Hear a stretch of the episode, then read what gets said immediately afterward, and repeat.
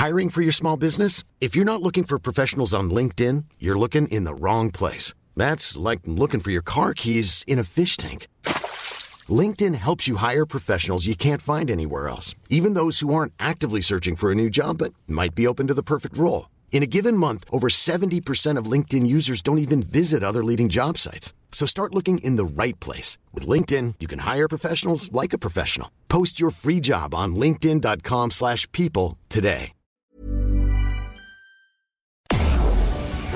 Tarde a tarde, lo que necesitas saber de forma ligera, con un tono accesible. Solórzano, el referente informativo.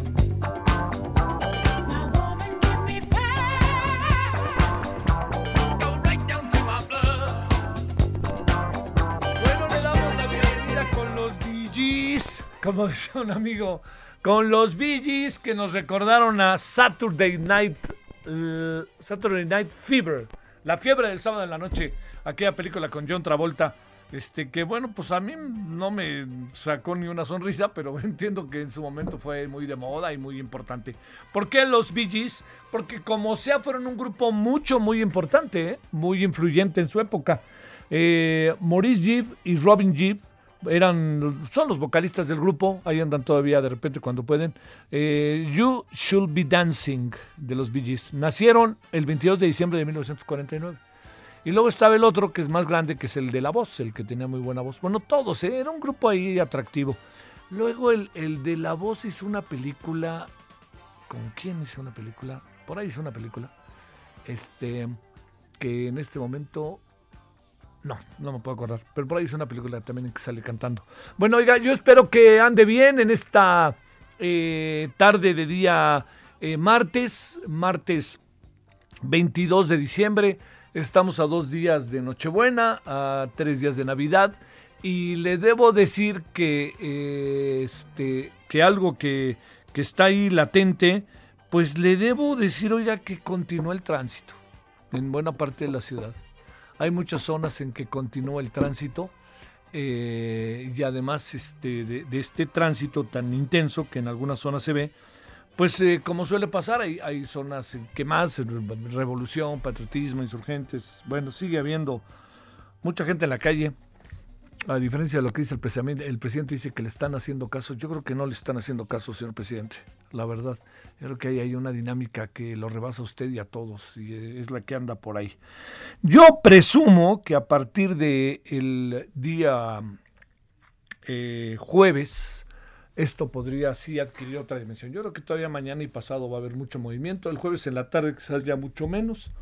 Y el, bueno, el viernes es día feriado y el sábado es sábado, domingo, entonces pues ya las cosas estarán de manera un poquito diferente. Y ojalá usted pueda pasar eh, días buenos, días que le permitan descansar, reposar y sobre todo no olvide, ¿no? Guardarse, guardarse lo más que se pueda. Si sale con todos los, este, con todos los cuidados posibles.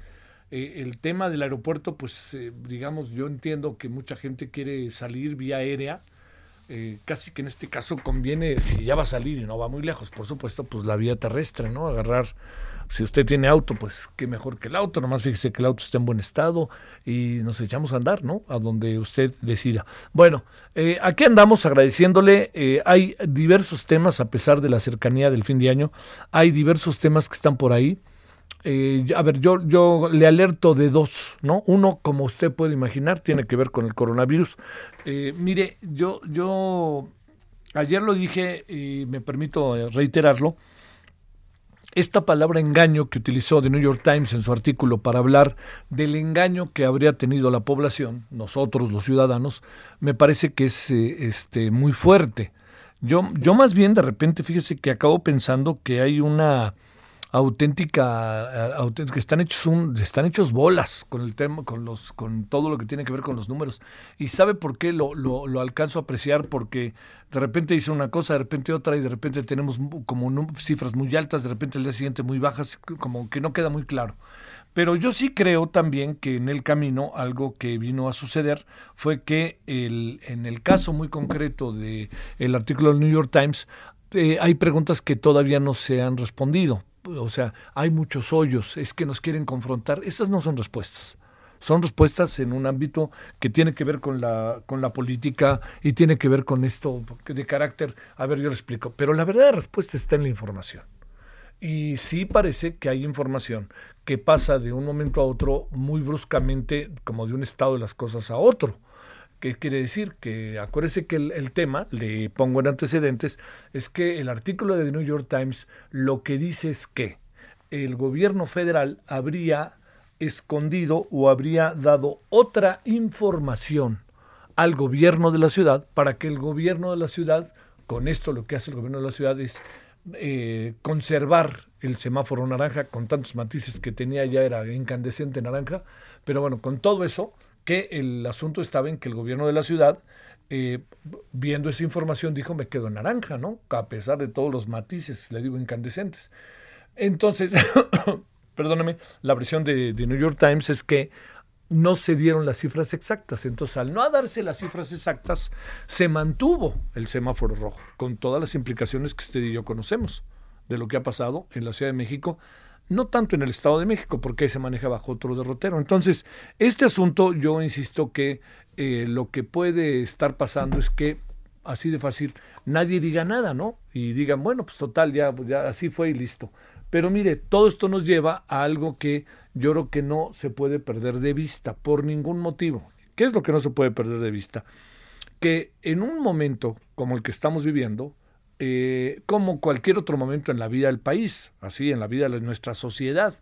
Eh, y estamos hablando, si usted quiere, del caso este, para mencionar, ¿no? Otros sexenios, el caso de Salinas o de Peña Nieto o, el que fuera, ¿no? O López Mateos o lo que fuera, pues, ¿no? No, no, no particularizo en alguien, sino más bien digo lo que, lo que le quiero decir es lo siguiente, que bajo esta circunstancia algo que está pasando es que no se puede no, no, no, no debemos eh, perder de vista que lo que un gobierno haga o no haga acaba repercutiendo al paso del tiempo. Así de fácil. Ojalá fuera para bien, pero acaba repercutiendo al paso del tiempo. ¿Qué quiere decir con que acaba repercutiendo al paso del tiempo? Lo que no haga un gobierno en este momento, debiéndolo hacer, o lo que haga como una política pública, todo eso repercute. Y repercute tarde que temprano. Y ese tarde que temprano tiene que ver con lo que a futuro otras generaciones, otras personas o nosotros mismos acabamos por vivir por esa política que se llevó efecto. A veces para bien y a veces para mal. ¿Qué quiero, a dónde quiero llegar? Lo que el gobierno haga o no haga con la pandemia repercute.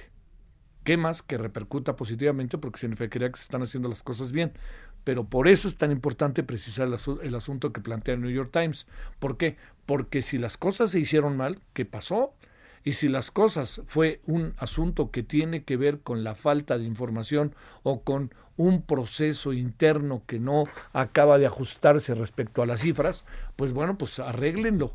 Pero como eso en muchas otras cosas, si el dinero se da, se pone en un lugar, se pone en otro lugar, si este, se le está dando dinero a los jóvenes y de repente se va a acabar el dinero, y entonces para qué se le empezó a dar a los al dinero a los, a los jóvenes. Todo esto, lo que le quiero decir es que lo que haga el presidente hoy repercute. Lo que haga el presidente hoy como figura central, como no habíamos tenido en décadas y décadas y décadas de la vida del país, repercute. Entonces, hoy todo puede ser reír y cantar y desde la perspectiva del gobierno decir que las cosas van jalando, que estamos superando el tema del coronavirus, que estamos haciendo cosas muy importantes y que ya se van viendo, que la 4T ya se está consolidando, que ya la lucha contra la corrupción avanzó.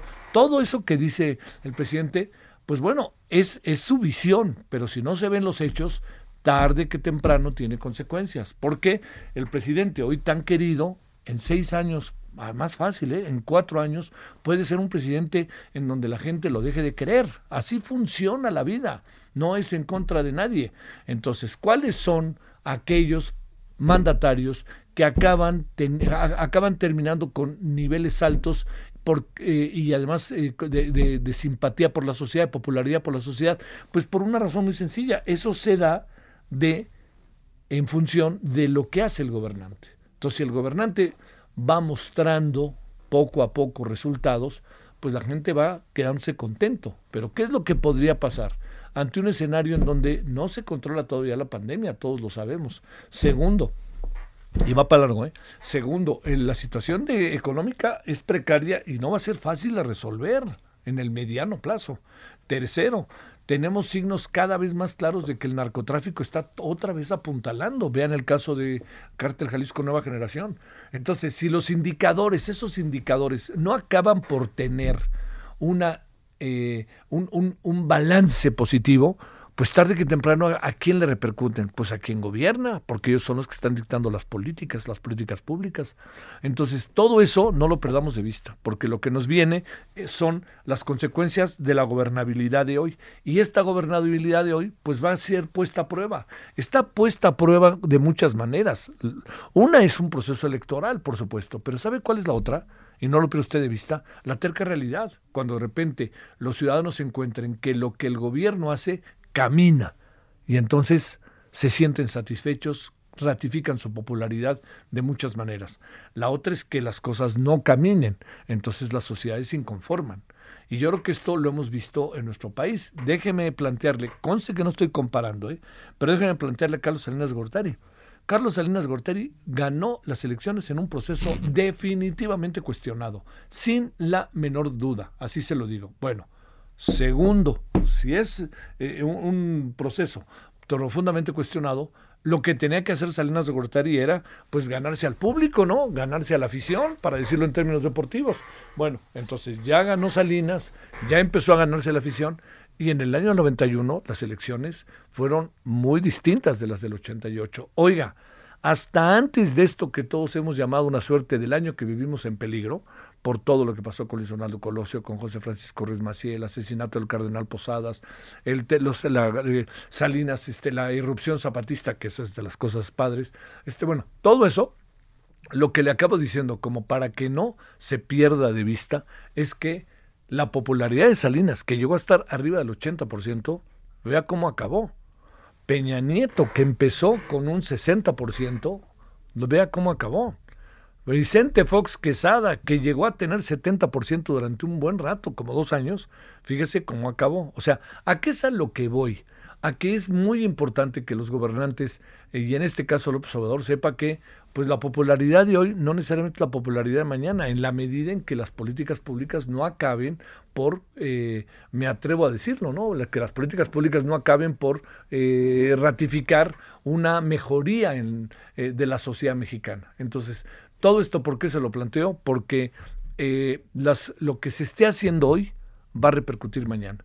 Y si las cosas no se están haciendo bien hoy, hoy es todo holgorio, todo felicidad. Y vea nosotros, la 4T, este 60, 70% de popularidad, mañana se le viene el mundo encima a, cualquier gobernante y en este caso, pues esperemos que no sea el caso, yo sí se lo digo, yo espero que no sea el caso de López Obrador, pero lo que pasa es que muchas cosas que están pasando en la sociedad están enfrentando al presidente con la terca realidad. Bueno, y en el camino está la otra variable de la cual hemos hablado muchas veces, que es la variable de la polarización. O sea, estamos separados unos y otros y les da por que sigamos separados. Eso yo creo que eso es muy importante. ¿eh?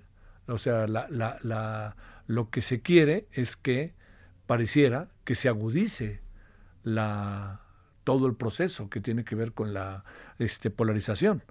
Y hay muchos signos.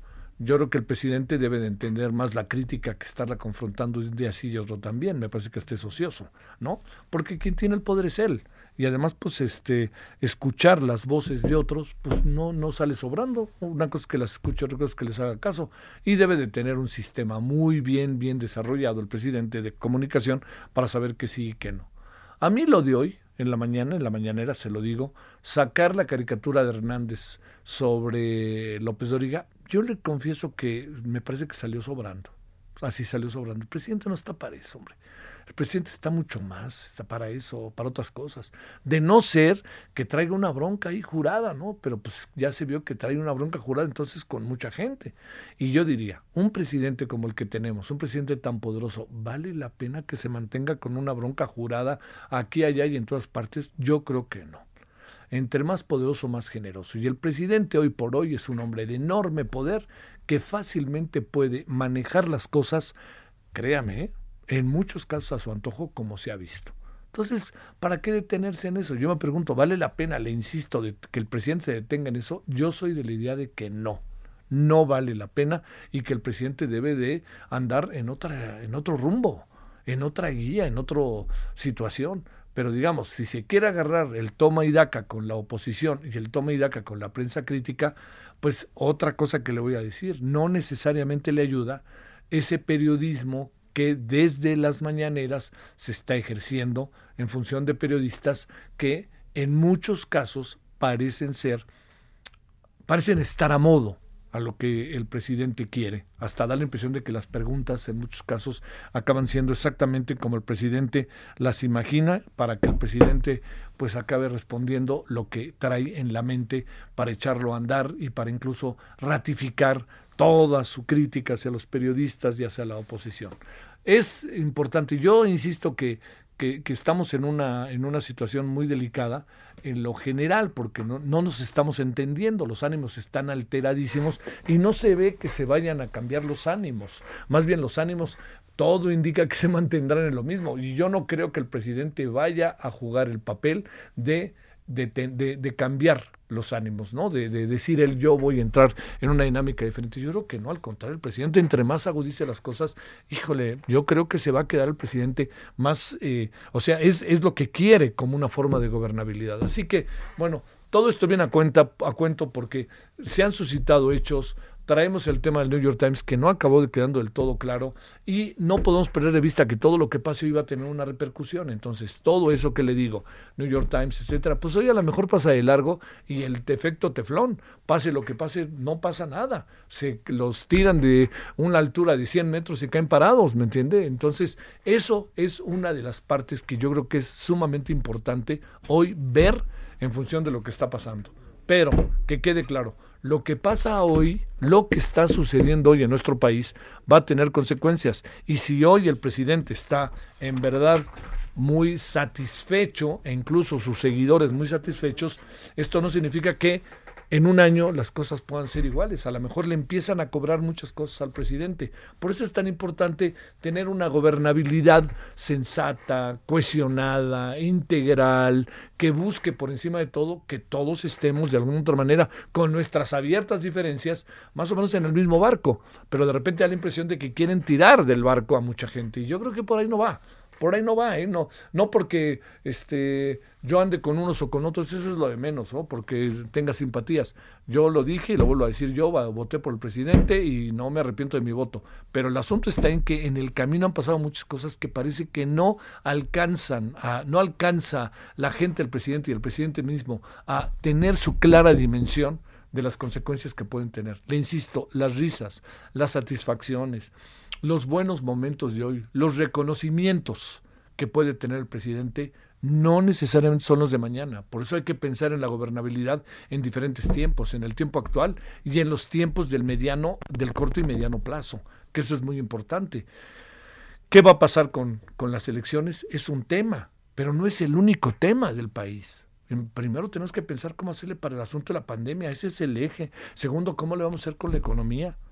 Tercero, ¿qué vamos a hacer con la violencia que se empieza a desatar ahora en Jalisco? Esos son los temas de la cotidianidad, más allá de que los legisladores se vuelvan locos absolutamente y quieran a toda costa los, este, los, los, los, los partidos políticos estar en primera fila. Pero pues espéreme, a ver, ¿cuántos militantes hay de los partidos políticos? Se vota no por los partidos políticos, sino por personajes. Fíjese lo que está haciendo Movimiento Ciudadano. Movimiento Ciudadano, si algo ya le, no le importa, es si son de su partido o no. Los va postulando, venga, venga, venga, venga. Y oye, no me importa que seas, no me importa que seas este, del partido o no, tú lánzate. Y eso pues nos dice el, pragmatismo en el que andamos, pero también le dice que las cosas no, no, no perdamos de vista, por favor. Lo que hoy se está haciendo va a tener repercusiones y va a tener repercusiones, espero que positivas, pero muchas cosas desde ahora se ve que no pueden tener repercusiones positivas. No puede haber consecuencias así absolutamente claras y todo fuera de eh, me atrevo a decir, todo fuera de cualquier tipo de circunstancia en donde todo sea reír y cantar para el gobierno. No, hay muchas cosas que el gobierno, yo sé que sabe el gobierno que están pasando y que son difíciles, pero tampoco puede, por favor, soslayar que lo que está haciendo hoy va a tener repercusiones. Que no las veamos ahorita no quiere decir que no se van a presentar, ¿eh? Así de fácil. Bueno, esto lo trae uno y lo he escuchado en muchos lados. Hoy escuché mucho de estas cosas en un conversatorio que estuve. Eh, con gente que, créame, nadie, así que usted diga este es anti 4T, no, la verdad, la verdad. Que sean críticos del gobierno es una cosa, pero que sean anti, no, por ahí no va el asunto. Bueno, eh, a las, eh, estamos entonces en el 22 de diciembre, yo le agradezco que nos acompañe, estamos en el 2020, son las 16.20 en la hora del centro, y a ver, hablando de cómo estuvo la mañanera, detalle, Francisco Nieto, cuéntanos, muy buenas tardes. ¿Qué tal, Javier? Muy buenas tardes. Pues concluyó la conferencia del presidente López Obrador con la noticia de que mañana, antes del mediodía, llegará al país el primer lote de la vacuna contra el COVID-19. El secretario de Relaciones Exteriores, Marcelo Ebrard, explicó que ya se embarcó de Bélgica el primer pedido del laboratorio Pfizer y adelantó que el flujo de vacunas irá creciendo. Informó que desde mañana y hasta el último día de enero México recibirá un millón cuatrocientos diecisiete mil seiscientos cincuenta y nueve dosis y el siguiente embarque será el próximo martes y así sucesivamente. Y esta noticia, Javier, se dio al final de la mañanera. Incluso el canciller interrumpió al presidente para pedirle la palabra, pues una hora antes había dicho que no había fecha ni hora para la llegada de la vacuna de Pfizer y antes de la mañanera pues dio esta buena noticia. Y Javier, el presidente agradeció también a los habitantes del Valle de México, especialmente a los de la Ciudad de México, porque están respondiendo, de acuerdo con el presidente, al llamado de no salir a la calle para evitar que siga en ascenso los contagios de COVID. Explicó que la reducción de la gente en la calle se trata de un hecho inédito e histórico muy parecido a lo que sucedió el pasado 12 de diciembre, el Día de la Virgen de Guadalupe. En ese sentido, agradeció a la gente que está ayudando y atendiendo el llamado sin toques de queda, sin condiciones extremas, por lo que hay una actitud consciente y responsable. Y el director del IMSS, Zoe Robledo, dio a conocer que 620 médicos y enfermeras de otros estados se están trasladando a la Ciudad de México para ayudar con la atención de pacientes con COVID-19. Es un plan que nombraron Operación Chapultepec. Explicó que es parte, que es personal médico que está sacrificando sus, sus vacaciones programadas y de estar con sus familias en esta época del año, es decir, se trata de una acción solidaria. Este personal contará con apoyos en la alimentación, con los boletos de avión, hospedaje, lavandería, traslados a las unidades donde trabajarán y otros incentivos. Y bueno, por último, Javier, el secretario de Salud, Hugo López Gater, dijo que ante la falta de evidencia de que la nueva mutación de COVID en Reino Unido eh, sea más letal, no es necesario cancelar los vuelos de este país. Explicó que el virus, que el virus eh, muta constantemente y hasta el momento no hay constancia científica de que esa variante tenga más virulencia, es decir, no hay evidencia de una mayor letalidad. En ese sentido, agregó que la Organización Mundial de la Salud desaconseja el cierre de vuelos provenientes del Reino Unido, por lo que no hay evidencia de que represente una amenaza adicional a la salud pública. Y bueno, pues el presidente cerró su mañanera poniendo una canción de Joan Manuel Serrat, eh, donde pues eh, agradece eh, a los capitalinos que estén ayudando, que se estén comprometiendo para concluir, para que no haya tantos contagios en la capital del país. Javier. Bueno, yo nada más diría, Francisco, que si el presidente sale a la calle se dará cuenta, como él dice, les agradezco porque están atendiendo mis recomendaciones. Yo no estoy tan seguro, señor presidente. Yo no sé mañana o pasado, pero estos dos días no. Así de fácil, mi querido Francisco. Sale, muchas gracias. Buenas tardes. Gracias. Bueno, son ahora las 16.24 en la hora del centro. Agarmi, tiene razón Agarmi, de los Bee solo sobrevive Barry o Barry el vocalista. No Barry, Barry el vocalista. Muchas gracias Agarmi, que es eh, tuitero. Y había otro por ahí que quería decirle, este, cubre, usa cubrebocas, usa cubrebocas. Gracias a los que nos empiezan a seguir. Paola González, eh, saludos a Francisco Javier y siete más. Eh, la, columna hoy que fue el asesinato de Aristóteles de Fernando Belauzarán, de la cual de la cual se habló mucho. Bueno, vámonos a una pausa y estamos de vuelta.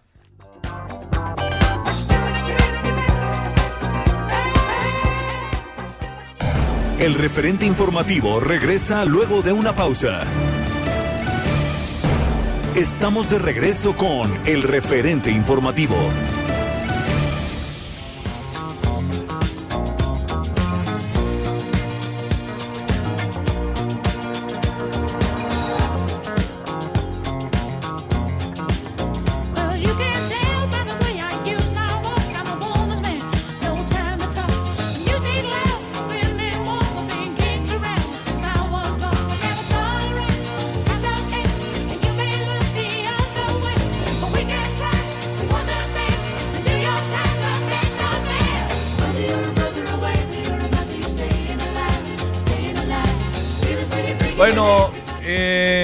Muy famosa Stay in Life, mantengámonos vivitos y coleando. Bueno, esto es eh, los Bee que ya nos decía ahorita un amable este eh, tuitero que solo vive Barry, los otros Maurice y Robin ya fallecieron.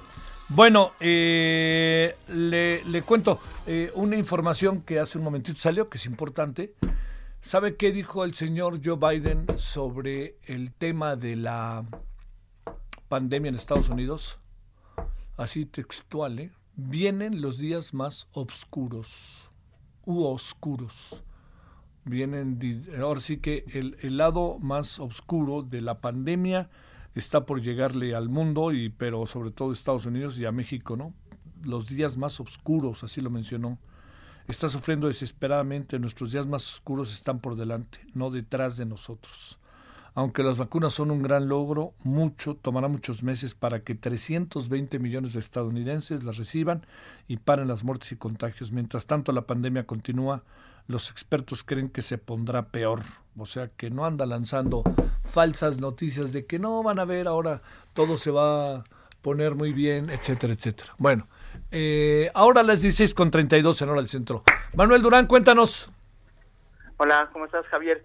Pues se han dado varias varias medidas en los en las últimas horas. Desde ayer el gobierno de la ciudad tuvo que endurecer todas las acciones para poder reducir la movilidad y sobre todo que no haya aglomeraciones. El fin de semana pues se vio un gran tránsito vial y también eh, ríos de gente en el centro histórico y otras avenidas de la ciudad y es por eso que desde ayer y, y hoy se han estado ajustando estas medidas entrada pues bueno, se reitera que los tianguis y mercados sobre ruedas, tianguis hay alrededor de 400 en toda la ciudad, ya no podrán comercializar los productos en general solamente eh, de la canasta básica y serán para llevar. Prácticamente les están pidiendo que no se coloquen. Esto tendrá que ser en acuerdo con las alcaldías que son los que llevan la relación directa sobre con los mercados sobre ruedas. Lo mismo se reitera que la celebración de verbenas, romerías, fiestas populares y posadas tampoco se pueden se pueden realizar y esto aunado a que eh, ayer el centro histórico comenzó a ser cerrado incluso al paso peatonal solamente se puede accesar si hay si eres residente o bien eres trabajador de la zona y, y esto con esto se busca reducir al máximo la la, la, movilidad en el, en el centro. Los comercios que solamente pueden operar son hospedaje, eh, farmacias y algunos esenciales. También se acotó, eh, hoy mismo se acotó que los, los comercios de barrio, estos que tienen menos de tres empleados como mínimo van a poder abrir con medidas de eh, estrictas de sanidad y todo esto también en el contexto de que se alcanza una ocupación hospitalaria del 86.5% global en la Ciudad de México. Prácticamente hay hospitales que están al 100%, eh, por ejemplo el de la Defensa Nacional, el de la Secretaría de Salud Federal, el de la Marina, el de Pemex y se alista para mañana una, una nueva unidad eh, temporal en el campo militar número uno para poder paliar un poco esta ocupación que no que no se a ver, ahí pasó algo, este Manuel. Estábamos. Ahí estamos. A ver, que eh, se cortó cuando empezaste a hablar de que se va a crear este, una unidad eh, este, hospitalaria transitoria en el campo militar. Ahí nos quedamos. Adelante. En el, campo militar número uno, a partir de mañana se monta una nueva eh, unidad este, temporal para poder atender pacientes para poder este, quitarles presión a los ya hospitales saturados y ahí se espera que haya 300 camas adicionales. Los números ya no son nada nada halagadores, nada nada positivos, ya que de este 86.5% de utilización general de camas, la, la intubación, por ejemplo, está al 83%. Hay en, hay en la víspera hay 7000 221 personas ingresadas a la red de hospitales, de las cuales 1.725 están intubadas, las muertes ya rebasaron los, los 20.000 casos, son 20.196, es el 17% de la estadística nacional y solamente hay 598 camas disponibles al momento a nivel general. Es por esto que se está pidiendo ayuda a la Defensa Nacional para abrir una nueva unidad en el campo militar número uno. Sale. Oye, este, nada más ahí para, para eh, digamos, el, el, asunto este de la venta de los tianguis y la venta de alcohol que en estos días como que hay una especie de, sobre todo lo segundo, en, el, en, la Ciudad de México va a estar restringido en todos los lugares o cómo piensan hacerle? Eh? Hay una disposición ya publicada, va a haber un, cada alcaldía tendrá que lanzar sus bandos y sus avisos para la venta de, bebidas, pero lo cierto es que viernes, sábado y domingo no va a haber venta de alcohol en la mitad de las delegaciones para este fin de semana. Para el próximo fin de semana, viernes, sábado y domingo tampoco. Es decir, eh, eh, la, el día de Navidad habrá una venta normal, la Navidad del viernes ya no va a haber venta y lo mismo el, el, el día de la noche, de la última noche del año, habrá venta y no así el primer día del año del 2021. Entonces se tiene que ir ajustando todavía esa parte eh, para definir quiénes son las alcaldías que van primero en un bloque y, en otro. Gracias y muy buenas tardes, Manuel. Hasta luego. Manuel Durán. Bueno, este, eh, Ramón Araiza Mariscal, ¿cómo estás, Ramón? Desde Tuxpan, Nayarit. Y nos dice, a ver, además aparece con una guitarra, ¿no? Está padrísimo eso, Ramón. Dice, mis preferidas de los Bee son On Broadway, Nights on Broadway, claro, Nights on Broadway, y Tragedy, que será buenísima. Le prometo que ahorita la ponemos. Este, a mis 68 años, 68 años de edad.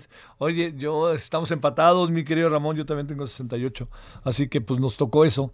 Eh, y también, este, hoy leí que el maestro Armando Manzanero parece que se había puesto un poquito delicado de salud, ya ve que está en, eh, en está pues por el tema del coronavirus, ¿no? Pero parece que se nos puso un poquito malo, así que maestro, maestro, por favor, defiéndase que nosotros lo defendemos por acá. Yo me encargo. Bueno, vámonos a las 16 con 38 en hora del centro. Solórzano, el referente informativo.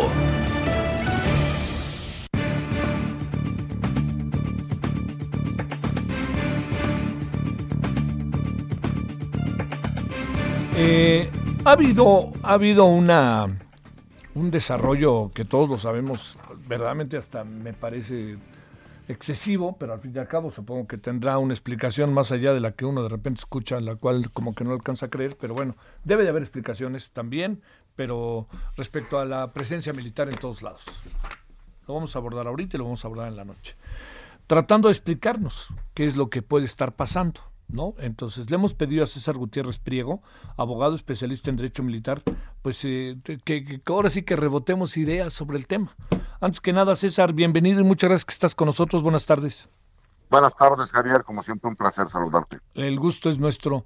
Eh, a ver, tú conociendo lo que pasa allá adentro, tu familia conociendo lo que pasa allá adentro, ¿qué piensas de estas decisiones que ha tomado el presidente en donde ya hasta eh, en algunos tramos del tren Maya los ha puesto a construir, a administrar y hasta se van a llevar las ganancias. ¿Qué piensas, César? Mira, es lo mismo que hablamos en el caso del Aeropuerto Internacional de la Ciudad de México, ¿no? Felipe Ángeles. Lo que son los gananciales que va a dejar serán para la Secretaría de la Defensa Nacional. ¿Por qué? Y esto no es tan difícil de entenderlo.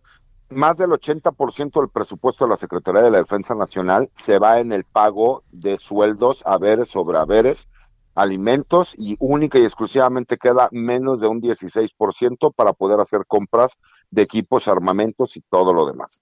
Ante esta preocupación, obviamente, pues el personal militar le solicita al presidente mayor presupuesto y se dan cuenta que la carga presupuestal es demasiado grande.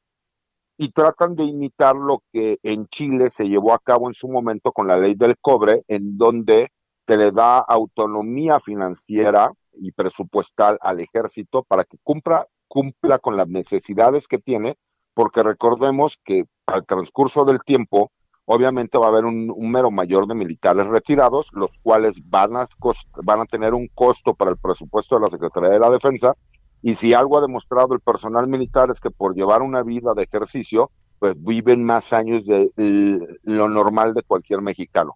Eso es en teoría, por lo cual se les empieza a dar esa autonomía presupuestal. El que ya se lleve a cabo como tal y que existan los órganos y la transparencia para decir en qué se está gastando, va a ser lo complicado y lo que analizaremos en, un futuro. Eh, es una presencia eh, significativa, importante, que inevitablemente pueda eh, tener que ver al paso del tiempo con la política, con cosas de esta naturaleza, César? Mira, el, el trato va a seguir siendo el mismo. Los militares no se van a meter a cuestiones políticas y como dijo el general secretario, ellos no aspiran a tener el poder. Obviamente porque ya lo tienen, ¿no? Esa es la realidad. No, no, no, veremos diputados, no veremos senadores y no veremos gobernadores ni presidentes municipales que sean militares, por lo menos en el activo. Pero la realidad es que el presidente de la República en su gabinete ha tenido muchísimas personas que no le dan solución a los problemas. Y cuando llega con el personal militar les dice, tengo este problema y el personal militar le saca 10 PowerPoints y les dice, aquí hay 10 soluciones, señor presidente, usted te escoja. Obviamente, pues el presidente se sigue apoyando en los militares que no le ponen excusas y, y le dan resultados. Ese, es un asunto. A ver, déjame hacerte una pregunta que yo creo que también está muy en el ánimo de todos. La mala relación del presidente con el sector privado no es ocasión también de esto. ¿El sector privado no estaría capacitado para desarrollar un trabajo de esta naturaleza? Pregunto. No, yo creo que sí, yo creo que sí lo tendría. El problema es que al tratar de economizar recursos, si tú le dices a un empresario que te haga un presupuesto, pues obviamente va a tener una ganancia respecto al presupuesto del proyecto que tú estés solicitando. A los militares no les tienes que decir cuál es el presupuesto, a los militares les dices, tengo estos 10 pesos y ustedes tienen que hacer este trabajo. Y ellos ven la forma que con esos 10 pesos salga ese trabajo. Entonces, no, no solo es, me solucionas un problema, sino que me lo solucionas como yo quiero. Oye, ¿qué puede pasar respecto a la, o sea, me solucionas el problema eh, en cuanto a meter a los militares en actividades que no necesariamente son de su, de su atribución o incluso de su capacidad y que tienen que ir aprendiendo sobre la marcha o algo parecido, pregunto? Lo que pasa es que también hay, sin el afán de defender o, de denostar, no estamos hablando de, cuestiones que le sean ajenas. La construcción de, para eso hay un área específica que son los ingenieros de combate o los ingenieros militares. E incluso hay un arma que es el arma de zapadores.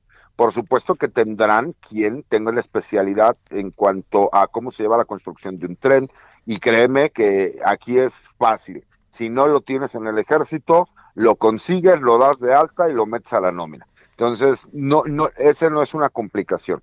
La segunda, administrar pues obviamente hay grandes administradores dentro de también de las Fuerzas Armadas.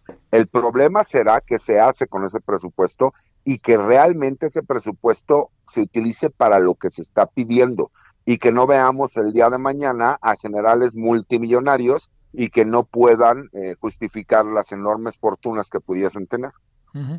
A ver, eh, una, un, sé, César, que estás al tanto de ello en muchos, muchos lugares, en muchas, muchas críticas que se han manifestado, una de ellas tiene que ver directamente con eh, algo que llaman eh, militarizar el país, no militarización, militarizar el país. ¿De esto qué piensas, César? Mira, yo de entrada, y como se lo he explicado a todo el mundo, en un país donde se rige por la democracia, el que las Fuerzas Armadas estén realizando funciones de seguridad pública es incorrecto. Ante la necesidad de lo que nosotros hemos visto que nuestras policías han sido superadas por los grupos criminales, sacamos al ejército a las calles y ahora ya se hizo legal por medio de la Guardia Nacional que ellos se encuentren realizando esas funciones, que en teoría será por un periodo máximo de cinco años, porque aparte ya están las primeras antigüedades de lo que van a ser los oficiales de la Guardia Nacional. La problemática que yo veo aquí es que el presidente sigue echando mano de personal militar para que lo ayude con funciones que él considera que no solo le pueden ayudar, sino que van a hacer un buen trabajo si a este paso seguimos, no dudemos ver a militares realizando funciones que sí son realmente fuera de su ámbito de competencia. Porque administrar, los militares hay administradores militares. En la, construcción están los ingenieros militares, ¿no? En cuestiones de seguridad pública hay muchísimos generales que lo estamos viendo en direcciones de seguridad pública y coadyuvando en la seguridad pública. El problema sería que empezáramos a ver secretarios de Estado militares. Ahí sí entonces estaríamos en un problema donde hablaríamos de militarización con vías al militarismo. A ver, en este proceso, César, de el desarrollo de una estrategia con una enorme presencia militar, pues el siguiente paso no, no, no pensaríamos que podría ser eso o algo así, y entiendo que es un supuesto, ¿no? Y que hubiera no es un, necesariamente un buen verbo, pero este no te da la impresión de que como que se van acuñando ahí algunas cosas que pueden ser inquietantes para la sociedad. No lo veo así y te voy a, explicar por qué, Javier. A ver.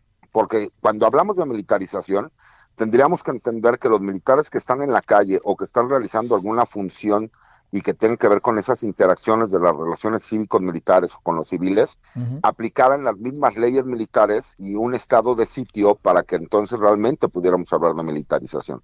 El problema que vemos aquí es que muchos de esos personajes que están ligados a la milicia sigan estando en el activo.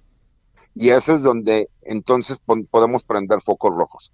Si algo ha demostrado el ejército mexicano a lo largo de su historia es que no se van a inmiscuir en cuestiones de política y que reconocen el hecho de que el presidente de la República es el comandante supremo de las Fuerzas Armadas. El problema sería, como te digo nuevamente, es que un día llegáramos a un lugar en donde los militares no solo estuvieran en las calles, sino que aplicaran las leyes militares para la aplicación de, de las reglas de la sociedad. Entonces ahí sí hablaríamos de militarización. Yo creo que ahorita el presidente sigue echando mano de lo que tiene y tan es así que ahorita estamos viendo que las nuevas designaciones en su gabinete es de gente muy cercana a él. Y creo que él ahorita lo que está buscando por los tiempos complicados es el que exista lealtad y quiénes son más leales que los mismos militares. Por eso a lo mejor está echando mano de ellos y está a lo mejor abusando un poco de todo lo que pueden coadyuvar y ayudar. ¿Es eh, importante 95% de honestidad y 5% de capacidad o la lealtad este, a ciegas? No, yo creo que tiene que haber 100% de capacidad, 100% de lealtad, porque si no, entonces vamos a justificar un mal trabajo por el simple hecho de decir que son leales, ¿no? Creo que puede haber mucha lealtad, pero si hay incapacidad, pues de alguna forma eso también es corrupción. Bueno, este, oye, pero si hay muchas críticas, ¿no te parece, César? Por supuesto que va a haber críticas y por supuesto que todos los detractores del ejército, la, gente no ha entendido algo. No sé si recuerdas que tú me entrevistaste a, inicios del sexenio y me decías que cómo veía la relación con el ejército y, el presidente de la República, el cual él había comentado que si por él fuera desaparecía, desaparecería el ejército, a la marina y a la Fuerza Aérea para convertirlos en Guardia Nacional. Y yo te comenté, lo que pasa es que el presidente no conoce las funciones de, de, las Fuerzas Armadas. Cuando las conozca, no solo los va a querer, los va a querer todavía más porque ahora son sus militares, son submarinos. Y creo que es lo que se dio cuenta. Le, dan muchas soluciones. Y si tú analizas, incluso el secretario de la Defensa Nacional se maneja de un perfil bajo. ¿Para qué? Para evitar ese tipo de críticas. Y es curioso, pero no hemos escuchado una sola réplica por parte de las Fuerzas Armadas con todo y que han sido más criticados en estos dos años que en los últimos dos sexenios. Bueno, este... Oye, pero también hay algo, ¿eh? este, el presidente había dicho que iba a sacar, a regresar a los militares a los cuarteles y lo dijo una y otra y otra vez. Y tengo entendido que ese es el compromiso en cinco años, porque eso es lo que explica la, ley de la Guardia Nacional, que en un plazo máximo de cinco años los militares se regresan a los cuarteles. Pero hay que entender algo, se van a regresar a lo que son los cuarteles y las funciones que ya les están otorgando, que serán las de administrar también. Entonces, recordamos que los cuarteles, entonces ya, ya, se amplió ese término de cuarteles. Y esa es la parte interesante que la gente no ha analizado. Bueno, pues este, muchas voces ¿eh? sobre este tema, un tema ahí siempre como muy de atender. La preocupación de militarizar al país, yo creo que es lo que ronda también, ¿no, César? Sí, pero es lo que yo te decía, para poder hablar de militarización, tendríamos que entender que no solo veríamos a los militares en la calle, sino que estén aplicando las leyes castrenses. Y ahí es donde hay un mundo de diferencia. Por supuesto que no es normal en un país democrático que los militares estén en la calle y que tengan tanta interacción, ¿no? Eh, en, cuestiones de carácter civil. El problema es la incapacidad que han mostrado las autoridades civiles, por lo mismo se han, le han estado comiendo el mandado los militares. Y eso le genera no solo molestias por parte de la oposición, de muchos de los empresarios, sino también al interior del mismo gabinete, porque se sienten desplazados por el poder militar y por eso escuchamos tantas críticas. Pues sí, hay, hay como una incapacidad en general, ¿no? Y entonces, pues supongo que te tratas de agarrar de lo primero que, que te da resultado y además, pues es obvio, ¿no? Diría yo. Sí, pero aparte tenemos una cuestión que la gente no analiza. El militar no solo tiene que estar capacitado, porque si no está capacitado comete un delito, pero aparte tiene que cumplir las órdenes, no como él las interpretó, sino como se las dieron. y, es, y, es un juego de palabras, ¿por qué? Porque el que te da la orden puede imaginarlo de una forma y tú lo ejecutas de otra. Entonces es me lavo las manos, ¿por qué?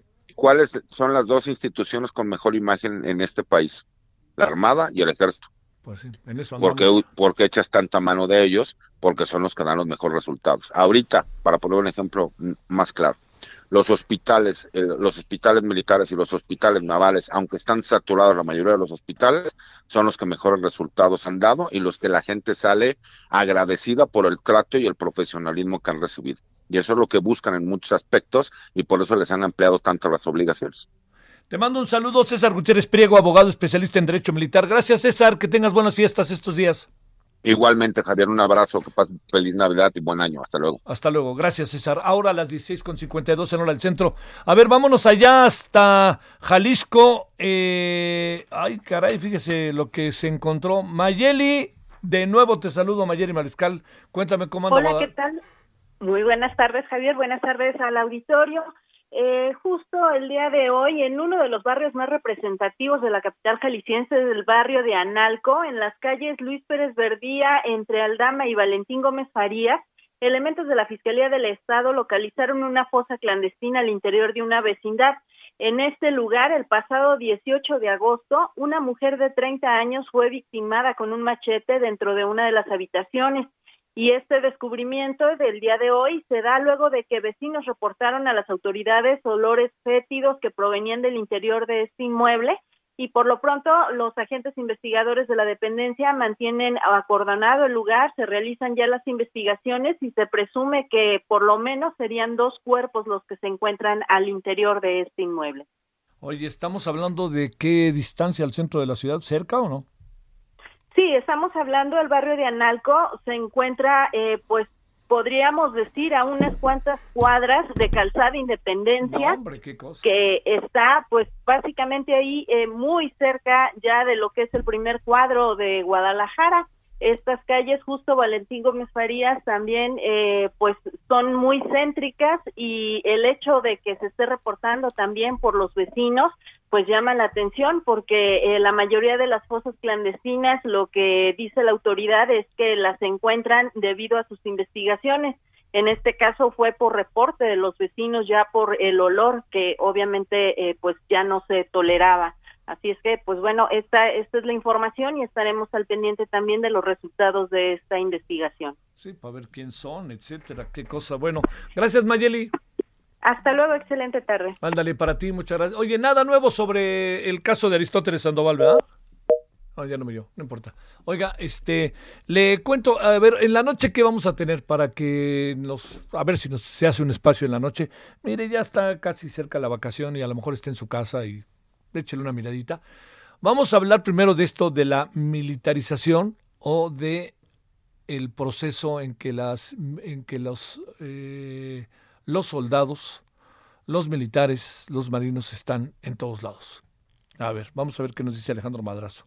Ya escuchamos a César Gutiérrez. Eh, también vamos a hablar del tema del famoso del New York Times, ¿no? Eh, que a ver si o no, pero junto con toda la información que hay, ¿eh? toda la información que hay sobre el tema. Y un tercer asunto tiene que ver con, eh, bueno, ahorita le cuento, para que no me corte la pausa que tenemos ahorita. Y ahorita, cosa de nada, le cuento. El referente informativo regresa luego de una pausa. Tarde a tarde, lo que necesitas saber de forma ligera, con un tono accesible. Solórzano, el referente informativo.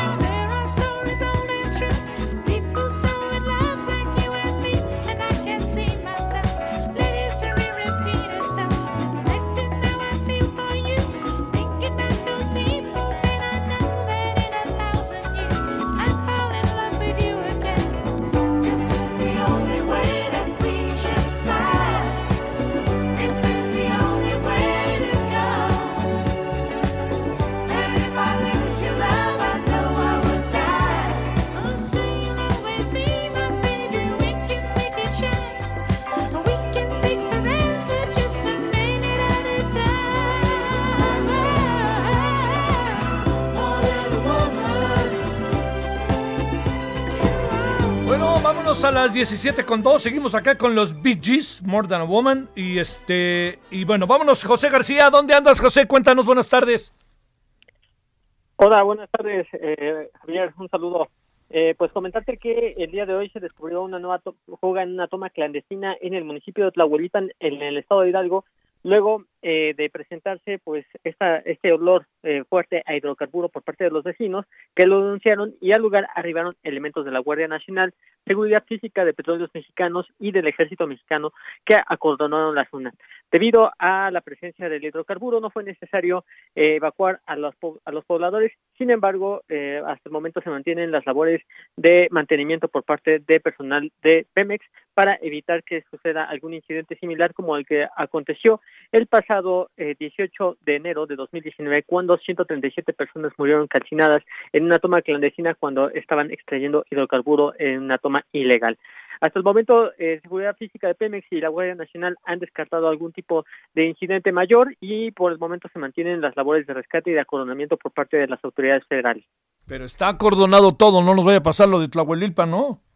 Sí, por el momento tampoco se ha acercado ningún poblador a la zona. Eh, no hay no hay personas cercanas a esta nueva toma clandestina en la en la colonia de Miravalle. Sale. Ni se ha acercado gente ni nada. No, no ha habido acercamiento, eh, la, la, gente se mantiene expectante, pero eh, el ejército mexicano está coronando la zona. No, hombre, se uno a correr con otra cosa, dos veces lo mismo, ahora sí que estaría terrible. Ahora, lo que sí llama la atención es a qué se pudo haber llevado, por qué se, por qué se llevó efecto o por qué fue lo que pasó, José, eh, esta fuga de acuerdo con las autoridades se trató eh, pues de, de, de huachicoleón de personas eh, relacionadas con el robo de hidrocarburo. Eh, recordemos que Tlahuelipan es uno de los municipios más afectados por este ilícito. Hidalgo es el primer lugar a nivel nacional en cuanto a tomas clandestinas de acuerdo con datos de Pemex. Entonces pues todavía se mantiene este delito a la alza en el en el estado de Hidalgo y principalmente en Tlahuelipan por su cercanía con la refinería Miguel Hidalgo de Tula Sale. Gracias, buenas tardes. Hasta luego, José. Gracias, muy buenas tardes. Vámonos a las 17 con 4, casi 5 en la hora del centro en este martes 22 de diciembre. Solórzano, el referente informativo.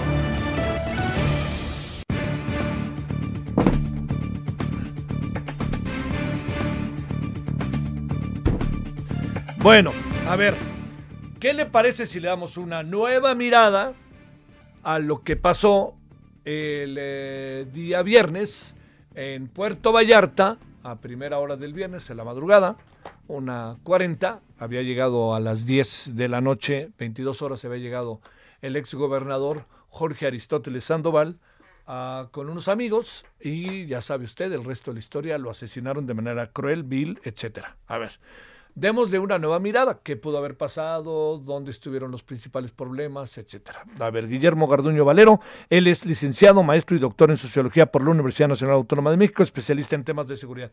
Guillermo, ¿cómo has estado? Buenas tardes. Muy bien, afortunadamente, un abrazo antes que nada. Bueno, pues vamos a comenzar por eh, la narrativa de toda esta situación. Venga de ahí, a ver. Eh, para comenzar, bueno, ya el propio Aristóteles, desde el 2018 había revelado que tres de sus funcionarios habían sufrido atentados por parte del cártel Jalisco Nueva Generación. Pero hay un punto de entrada a toda esta serie de problemas, que es curiosamente el primero de mayo del 2014. ¿Qué ocurre en ese día? Ese día que era un puente, definitivamente ocurren los siguientes hechos el cártel eh, hace su aparición el cártel Jalisco Nueva Generación, pero desplegando toda su fuerza y potencial. ¿Qué logra en un solo día y en unas cuantas horas? Primero, bloquear a través de los cuatro puntos cardinales la ciudad de Guadalajara, tomar una parte importante del centro de la ciudad, quemar camiones y autobuses urbanos y automóviles, por supuesto, y también cerrar todos los accesos principales al noroeste del país. ¿En qué lugares de alguna manera se ubica esta situación? Una, en el entronque particularmente que, que está entre León, Lagos de Moreno, que es también el punto de entrada de todo lo que viene precisamente en este caso del norte, particularmente de Zacatecas o de Aguascalientes. Segundo punto, es también eh, bloqueado toda la, supercarretera a Guadalajara que viene precisamente desde Atlacomulco y es cercada en este caso para impedir también la circulación. El otro punto es la carretera que en este caso va a través de Colima, bordeando toda la costa del país, a la altura de Colima, también en este caso es interrumpida por los mismos procedimientos donde son quemados indudablemente también camiones, trailers, automóviles.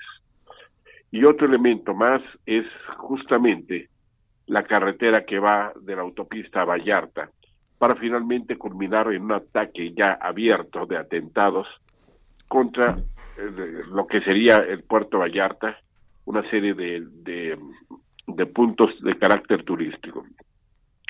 Yo lo recuerdo perfectamente porque curiosamente yo estaba en ese fin de semana, estaba justamente en Rincón de Guayabito, o sea, muy próximo a todos estos lugares, y pude ver cómo la gente llegó con tardanza para arreglar todo esto y posteriormente a mi regreso pude ver precisamente por la autopista que no había sido removidos. Pero hay un hecho además adicional.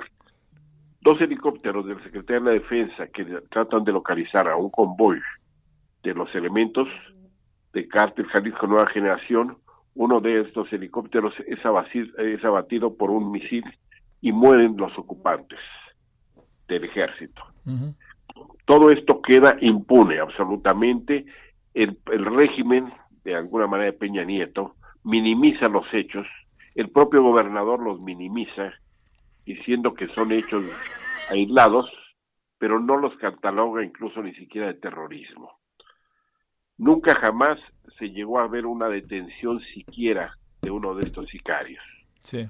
Y este es el inicio, indudablemente, de una serie de acuerdos por debajo de la mesa entre el gobierno de Jalisco, el régimen de Peña Nieto, de tolerancia con respecto precisamente al cártel Jalisco Nueva Generación, quien se extiende y se expande definitivamente a partir de eso a todo lo que es la frontera norte de México, comenzando por precisamente por las áreas de Tamaulipas, donde comienza de alguna manera ya irse contra los Zetas, contra este lo que sería el cártel del Golfo, trata de ocupar y busca indudablemente ocupar el lugar de, del, cártel de, de, de Juárez, e incluso llega a competir de esa manera abiertamente con la gente de Chapo Guzmán.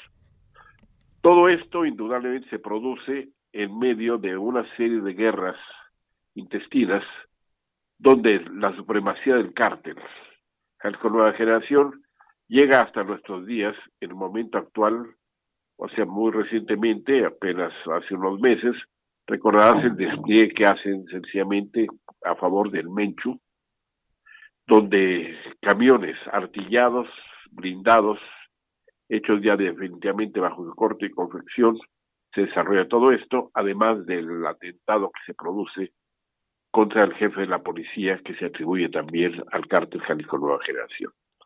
Ahora, ¿qué es lo que está ocurriendo en el fondo de todo esto?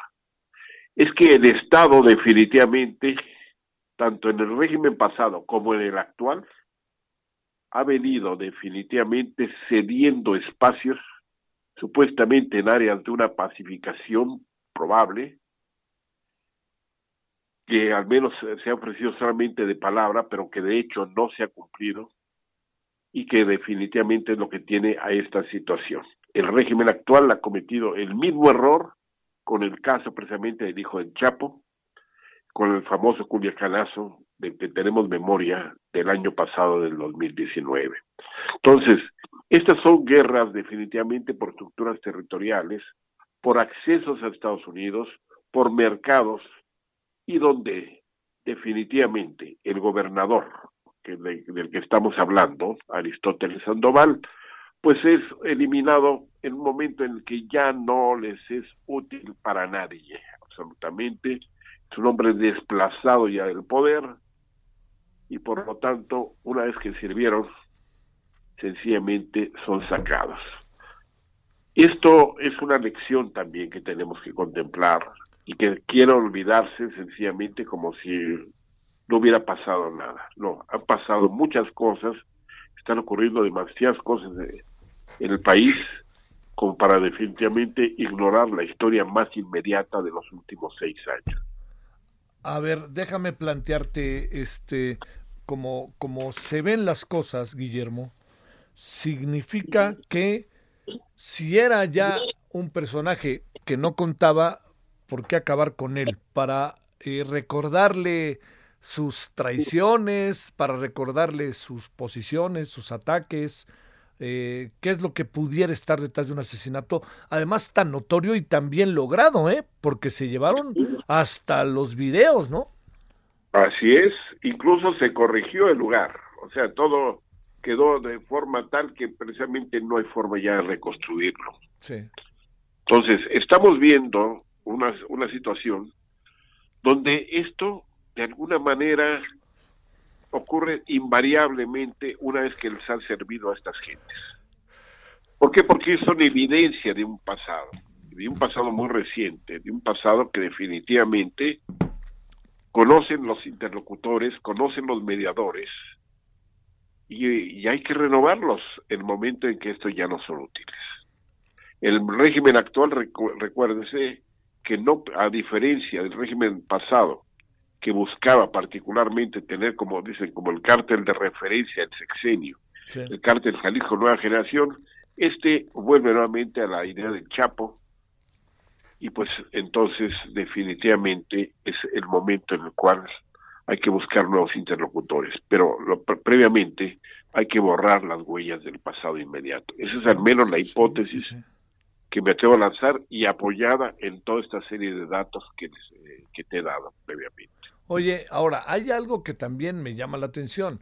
Pues, digamos, eh, eh, yo platiqué con Aristóteles Sandoval en varias ocasiones y me dijo algo que nunca se me olvidó. Dice, van a mí, o sea, no, cuando yo deje de ser gobernador, no necesariamente va a pasar el peligro para mí. Más bien está ahí latente todo el tiempo. Así es, así es. Eso es permanente.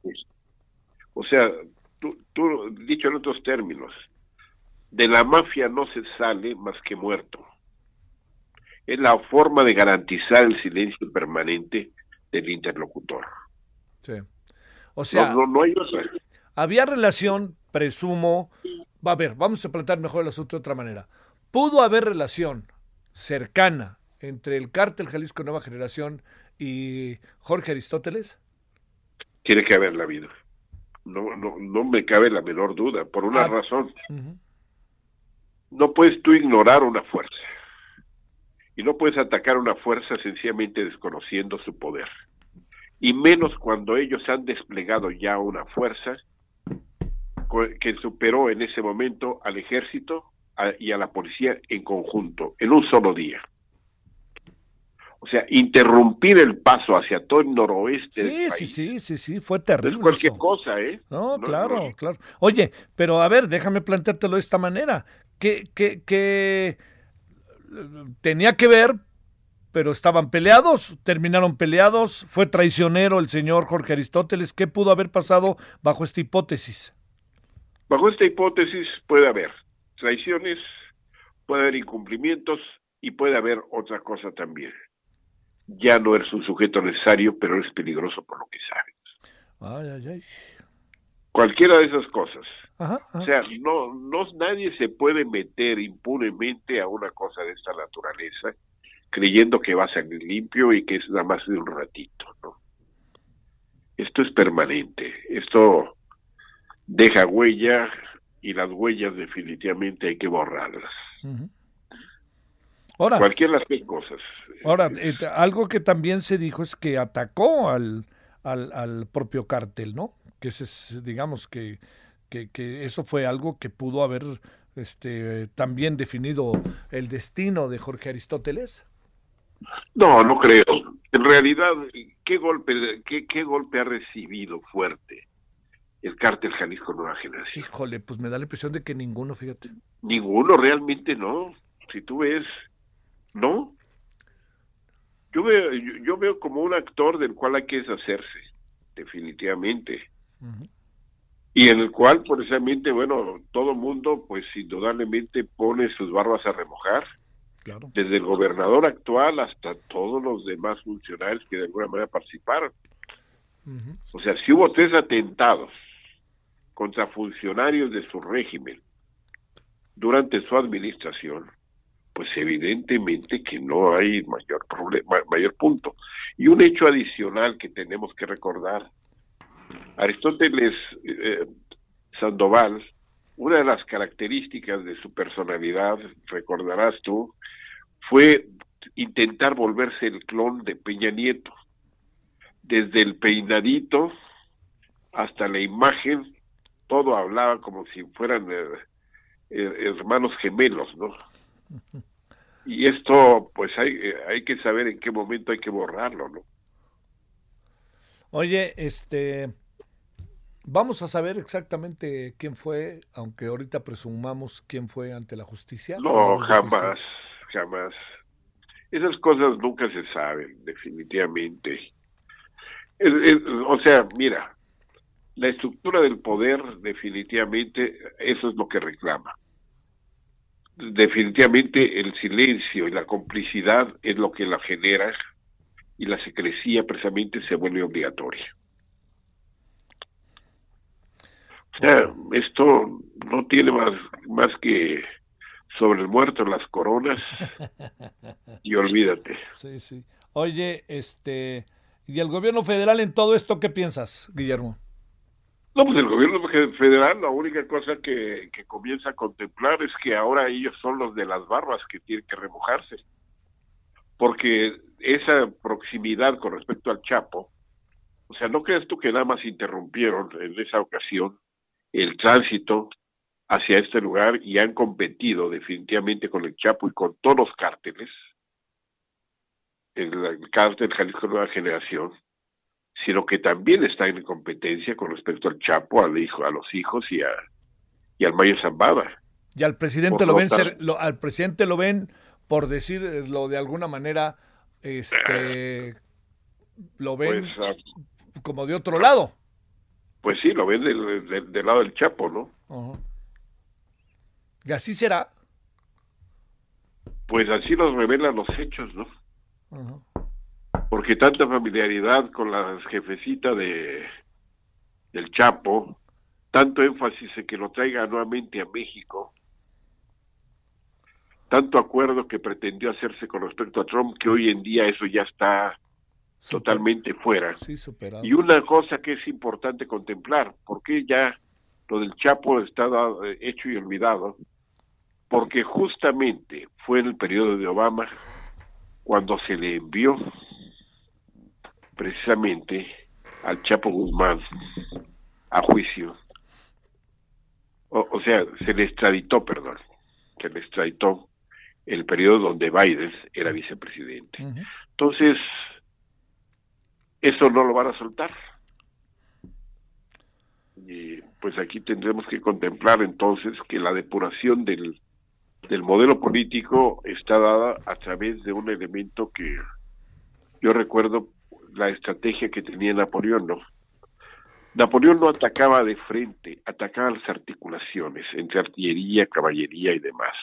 Aquí también lo que haces tú, o sea, lo que hace lo que se hace en estos casos es atacar a los elementos mediadores y de esta manera se interrumpen precisamente los circuitos de apoyo y se cambian, se obliga al cambio de interlocutores y por lo tanto se obliga a la renegociación de los puntos. ¿Pudo haber sido negociador Aristóteles o habrá tomado partido? Tuvo que ser negociador, pero no, eh, o sea, jamás jefe, ¿eh? jamás jefe. Tuvo que ser necesariamente un actor que tuvo que negociar y cuyas negociaciones ya en este momento ya no son vigentes. ¿No? Este, digamos, si él fuera, presumo, un factor menos importante que trató de negociar, pues este, acabando su sexenio, pues este, más vale por lo que pueda saber que te decimos adiós, ¿no? Y de una manera tan vil y además para que todos nos diéramos cuenta, ¿no? Nunca se hace tan, tan obvio, ¿eh? Sí. Y recuerda una cuestión que de alguna manera este hombre buscó. Buscó por principio de cuentas evitar que Morena se quedara con el Estado de Jalisco.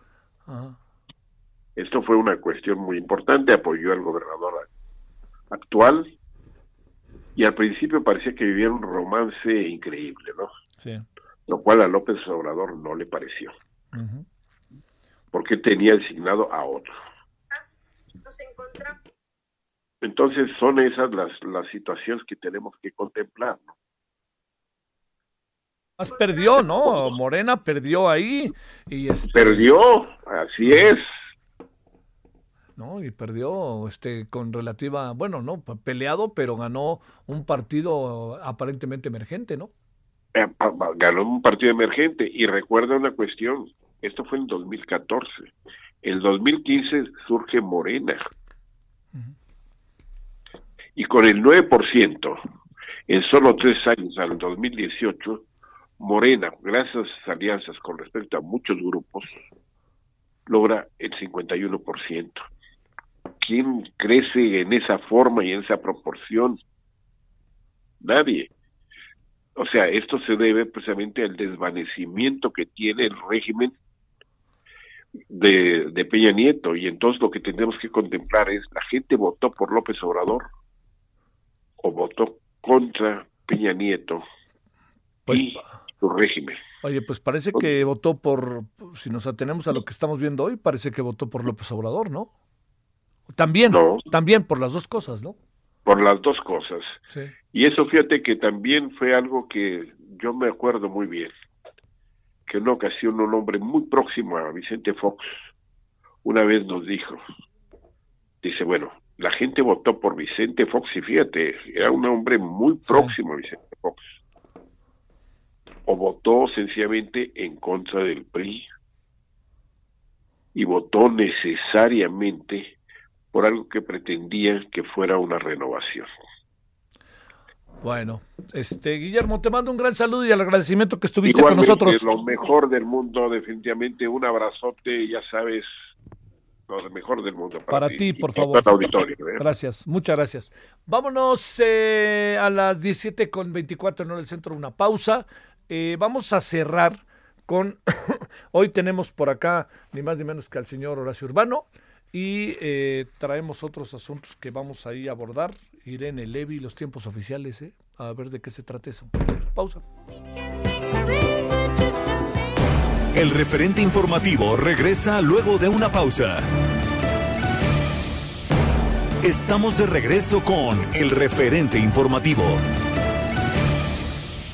Amigos del referente informativo, muy buenas tardes, qué gusto saludarlos. Hoy 22 de diciembre y paren oreja, pongan atención, hombres y mujeres, ustedes quieren realmente conservar el cabello que tienen o que les nazca uno nuevo. Bueno, Pausa, soy está lista aquí para platicarnos al respecto. Bienvenida, Pau. Gracias, Moni. Así es, yo le tengo una pregunta a todos los que nos escuchan porque estoy segura que muchos se van a identificar con esto. Usted nota que su cabello no está tan sano, que su cabello está frágil, que está un poco más débil, que se le cae, que se queda en la almohada. Pues yo les traigo la solución a esto porque el más increíble tratamiento capilar que le garantiza por lo menos 1.700 cabellos nuevos en un solo tratamiento ya llegó a México y solo tiene que marcar al 800 2305 mil 800 2305 mil para que se lo lleve completamente gratis, Moni. Estamos echando a la casa por la ventana por Navidad porque queremos que luzcan espectaculares. Marquen en este momento al 800 2305 mil o también puede visitar la página grandfin.mx y ordenar ahora mismo porque solamente va a pagar los gastos de manejo y envío. Este tratamiento tan ganador llega, eh, cuesta más o menos, Moni, dos mil pesos, pero hoy se va totalmente gratis marcando al 800 2305 mil.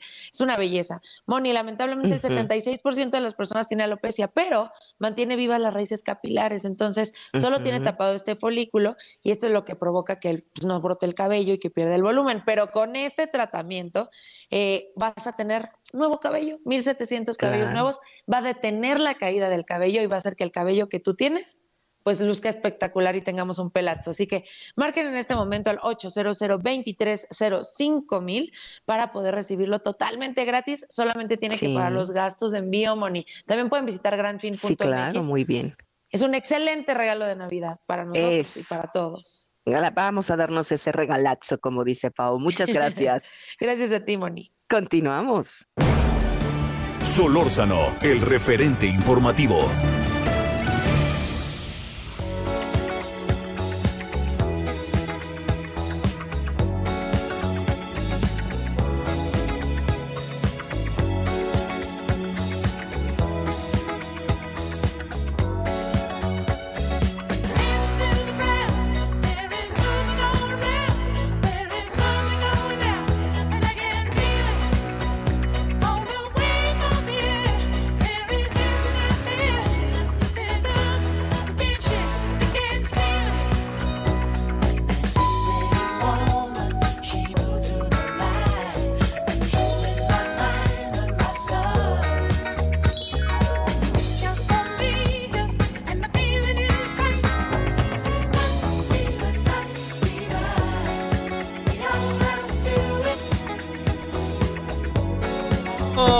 Estamos, seguimos con los BGs, nos acordamos de ellos porque los gemelos hoy cumplen años. Bueno, este, nomás queda Barbie este, en vida. Bueno, tema, tema, tema, ¿eh? Porque como que ha pasado de largo, pero no lo vamos a dejar pasar de largo ni de broma. Los tiempos oficiales y el uso de los tiempos oficiales para llevar a cabo eh, que esos tiempos oficiales que yo pensé que ya no existían, estos tiempos oficiales para que ahora ni más ni menos sean usados para apoyar todo lo que tiene que ver con la pandemia. Y qué mejor que ir hasta Canadá, muerta de frío, con las nevadas ahí, con un cafecito. Irene Levy, presidenta de Observatel y profesora de la Universidad Iberoamericana. Querida Irene, con enorme gusto te saludo. ¿Cómo has estado? Queridísimo Javier, muy bien. Eh, aquí, pues, efectivamente se me hacía raro que dejaras pasar este tema porque es un tema pues este muy muy importante pero que con tantos temas a veces eh, eh, hay una una especie de indigestión informativa pero desde luego estoy de acuerdo contigo es muy importante ¿Cómo has estado Irene? Todo bien, efectivamente con frío, pero fíjate que el calentamiento global sí está llegando a todas partes porque a comparación a otros años nos dicen no ni cercano el, frío y pues encerrados igual que allá, este eh, igual que en todo el mundo, aquí nada más la diferencia es que en Canadá sí cerraron fronteras, no se puede pasar ni por tierra ni por aire, solamente algunas excepciones, aquí aquí sí estamos como mucho más encerrados que en México. Oye, y este y el tratamiento que hace el gobierno del señor Trudeau satisface a los y las canadienses? Pues siempre hay inconformes, eh, querido Javier, como, como en todos lados, pero mira, nada más para que te des una idea, si tú entras a Canadá eh, porque tienes alguna excepción y no haces tu cuarentena, te pueden multar hasta con 750 mil dólares y no se andan con rodeos y por otro lado, si tú te reúnes con la gente, con gente, porque aquí están prohibidas las reuniones, no es nada más yo confío en el pueblo que no se reúna, aquí están prohibidas. Si tú te reúnes con personas que no son de tu familia y que no viven en tu mismo domicilio, las multas son de alrededor de 10 mil dólares y las han impuesto y no se tientan el corazón. Entonces sí, es, es otro, otro tipo de, gobierno, querido Javier. bueno, además del gusto de saludarte, querida Irene, cuéntanos, eh, ¿existen todavía los tiempos oficiales o ya no? ¿Qué pasó? No entiendo qué está pasando por ahí, ¿eh? Oye, pues yo entiendo menos, pues el presidente López Obrador dijo que en abril, en abril dijo a mí ya no me sirven los tiempos oficiales porque estos de radio y televisión, eh, porque pues yo ya con mis mañaneras ya la hice, estos 18 minutos en televisión y 35 minutos diarios en radio, eh, ya no los necesito, entonces voy a renunciar a mi 40%, es decir, al 40% que le corresponde al Ejecutivo y voy a permitir que las estaciones de radio y de televisión comercialicen eso porque la están pasando mal, porque además yo ya no pago publicidad oficial. Y entonces lo que hizo fue emitir un decreto y dijo, voy a disminuir, con esto disminuyo el 40% y quedan en lugar de 18 y 35 en, en televisión y radio respectivamente, quedaron 11 y 21. Su porcentaje porque la ley de comunicación social distribuye el total en diferentes órganos, el legislativo, judicial y los, los autónomos. Pero pues todos pegamos el grito en el cielo. Yo recuerdo que hasta tuvimos una plática también al aire contigo y dijimos, oye, pero en plena pandemia está renunciando a tiempos que pueden ser importantes para informar. Nos parecía un despropósito, pero bueno, se publicó el decreto. ¿Y qué pasó? Pues que ahora eh, lo que pide Jesús Ramírez y también el presidente de la República eh, le solicita al Instituto, al Instituto Nacional Electoral y a los partidos políticos, oigan, cedan sus tiempos oficiales en radio y televisión porque necesitamos difundir mensajes eh, respecto a la pandemia, pues estamos en una situación complicada. Entonces, pues ya está un poco pues eh, difícil el mensaje porque por un lado dijo que no se necesitaban y por el otro lado ahora le pide al INE que renuncie, me parece eh, complicado eh, la forma en que lo está haciendo, sobre todo porque se acercan, como bien lo sabes, el año que viene eh, elecciones intermedias muy, muy importantes para nuestro país. A ver, este, como tal, en términos eh, legales, para decirlo de esta manera, Irene, ¿qué tendría que pasar? O sea, este, digamos, ya Morena, por supuesto que dijo, claro, lo que quieran, todo lo que ustedes digan y manden, pues claro, ¿no? Pero a poco Morena también usa tiempos, este, usa los tiempos oficiales. Pues habrá que ver si el resto de los partidos le cede los tiempos oficiales e incluso los el propio INE le cede sus, sus tiempos oficiales. Yo no lo veo tan fácil y me parece un poco injusto. Diría yo que hasta con jiribilla, porque es tan sencillo como que si el presidente modificó el decreto de los tiempos oficiales para, entre comillas, regresarles el 40% de los tiempos, pues tan fácil como emitir otro decreto presidencial y decir, fíjense que en este tiempo de pandemia voy a volver a ocupar estos minutos que les quité, siete para televisión y 14 para radio, y en este tiempo los voy a ocupar, ya después les aviso cuándo se los vuelvo a regresar, pero por el momento los voy a utilizar. Y pues así de sencillo lo podría hacer el presidente de la República, pero es por eso pues que la, suspicacia está eh, al orden del día, eh, porque si los partidos dicen no, pues quien se ve muy mal eh, mediáticamente son los partidos. Ay, qué bárbaros, los partidos no quisieron ceder sus tiempos para informarnos de la pandemia. Qué barbaridad. Estos son mis principios y si no les gustan traigo otros, ¿no?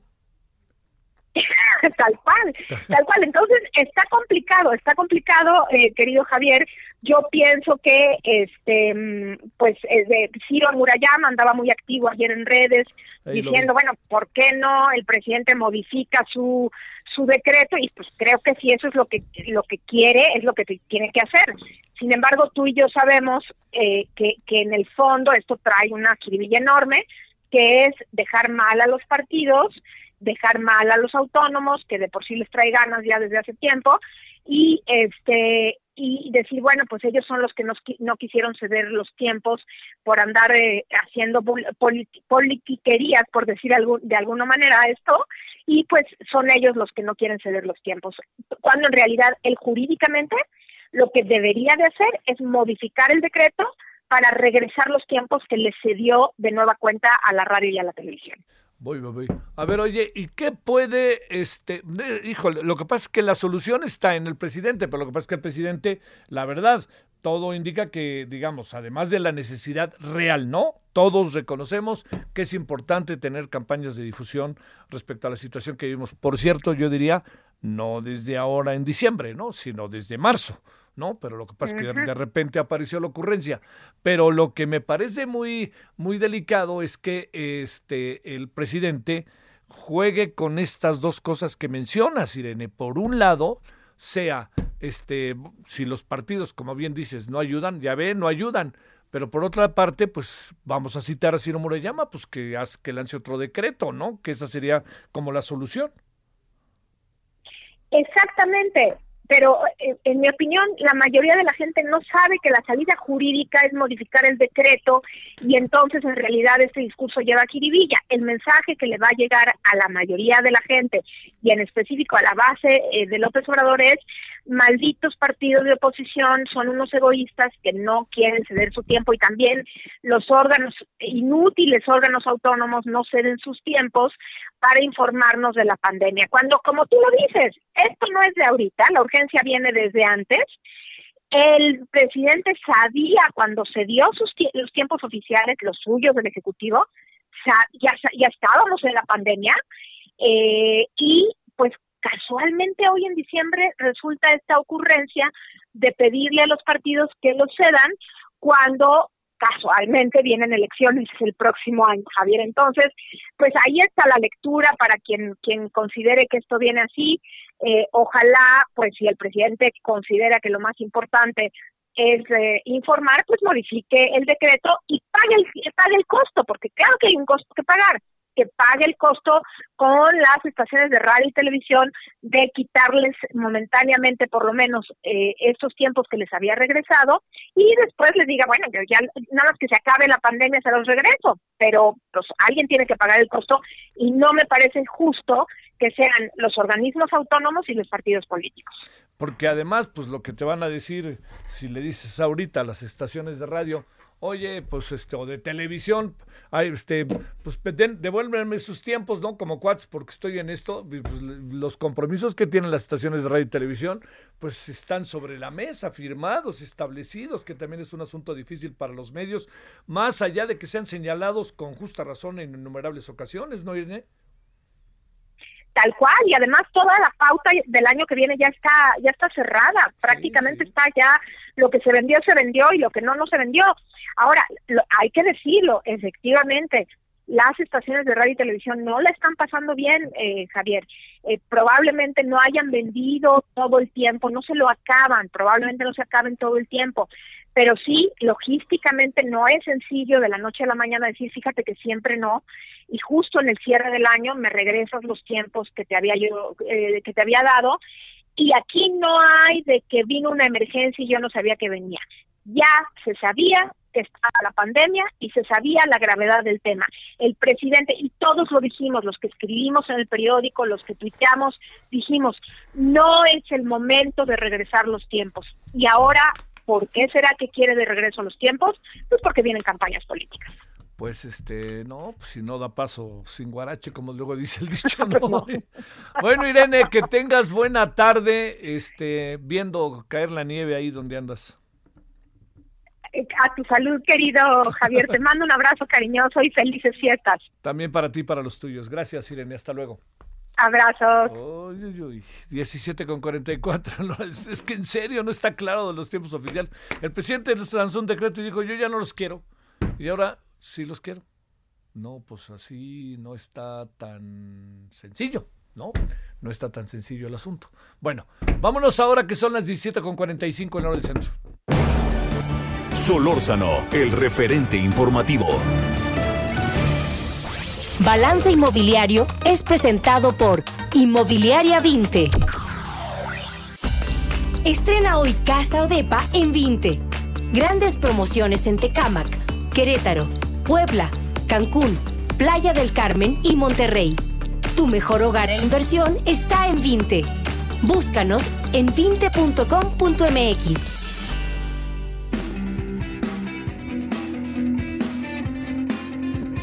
Querido Horacio, ¿cómo has estado? Muy buenas tardes. Javier, querido, ¿cómo estás? Muy buenas tardes, ya muy prenavideño, caray. Pues este sí. Oye, ¿has estado en la calle o no? Eh, eh, muy poco, tuve que hacer una salidita y, y, la frustración de, entender que mucha gente tiene que salir a jugársela para llevar el polillo a la casa y, la frustración de ver a algunos otros que no toman las medidas aunque sea para pasear el mugre perro, ¿no? No, sí es un poco frustrante. Y habrás visto gente en la calle, ¿verdad? Muchos, mucha, sí. Mucha gente. sí, sí, sí. Este, pues caray. Bueno, oye, y de entre los que están en la calle, ¿va a haber las, esa actividad esencial la construcción? Es actividad esencial la construcción, sí, y es actividad esencial todas las relacionadas con la construcción. Eso significa que puedes salir a buscar un, un, foco y vas a encontrar la palería abierta, lo cual pues, a fin no deja de ser una ventaja. ¿no? Hay obras en construcción que continúan. Todas las obras en construcción continúan, todas las obras ya después para esta etapa, ah, cuando fue la primera reapertura, habrá, habrá sido en mayo, junio, ya había protocolos, esos protocolos se están siguiendo para las obras, el número de trabajadores, las medidas de seguridad, entonces siguiendo todos los protocolos, digamos que todas las obras están en marcha, lo cual es una gran ventaja porque en este momento, en verdad, siempre lo hemos dicho que el tsunami económico que se nos viene encima es fuerte y, y, y, y, bueno, esto eh, eh, se va a sentir y más en un una industria como la construcción que implica pues, 3 millones de empleos, ¿no? Es, es un tema mayor. De empleos directos, ¿verdad? Empleos directos. Además, tiene que ver con 37 ramas de la economía. Obviamente, tiene que ver con el que vende cemento, con el que vende vidrio, con el que fabrica mosaico. Es una actividad que sí es detonadora de, muchos temas y que además mucho del empleo lo genera en la base de la pirámide, que son empleos que no son fáciles. Con, es un segmento de población que necesita trabajo y que necesita eh, solidaridad, solidaridad para salir adelante, porque sí está claro que estamos en una prueba, en una prueba dura, ¿no? Oye, a ver. Eh, en eso estamos cuando aparece una propuesta que tú hoy traes, interesantísima, de los albañiles, los trabajadores de la construcción y el estudio. A ver de qué se trata. Fíjate que, en estos momentos yo quería hablar de responsabilidad social desde la industria de la construcción, desde la industria inmobiliaria, porque me parece que es un momento de ser solidarios. El fin de semana fue eh, eh, el, Día de la Solidaridad, el Día Internacional de la Solidaridad, y me parece que precisamente, pues, si estamos hablando de que son tres millones de trabajadores de la construcción, es muy importante crear posibilidades para que tengan, si no la misma base de despegue que todos los demás, que siempre hemos estado con que hay unos que tenemos bastantes más privilegios que otros, bueno, la forma de compensarlo es generar eh, temas que permitan eh, compensar esa desigualdad. Y una de ellas es la educación. Habrás de saber que mucha gente en las obras que viene a trabajar de las comunidades de, de, la provincia son trabajadores que llegan sin saber incluso leer o son trabajadores que dejaron la escuela trunca por venirse a buscar la papa. Entonces, en ese sentido, nace una fundación que se llama Construyendo y Creciendo, que su labor es instalar aulas en las obras en construcción para darles clases a los albañiles y, alfabetizarlos, eh, darles primaria, darles certificado de primaria, de secundaria e incluso de preparatoria.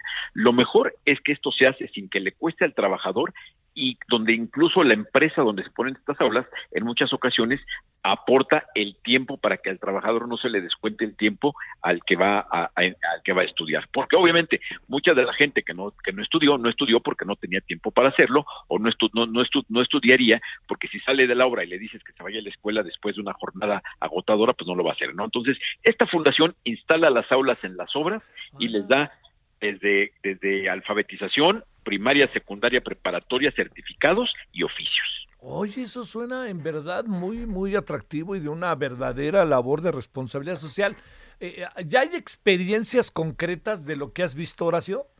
Sí, bueno, sí, esta fundación, tengo el honor de estar en, el patronato, está cumpliendo 10 años, ya está cumpliendo 10 años, y en este momento pues, debemos tener más o menos 50 aulas instaladas en, en, diferentes obras del país. Y te estoy hablando lo mismo de proyectos inmobiliarios que hay aquí en la Ciudad de México, que, que la obra del Tren Maya, allá en Palenque hay aula y ha habido aulas en, en, en, en, todo tipo de obras, en obras, en delegaciones y todo aquello. Y es una labor bien importante por lo que te decía. Hay muchas veces que, que primero, para poder avanzar laboralmente, el trabajador necesita por lo menos saber, saber escribir.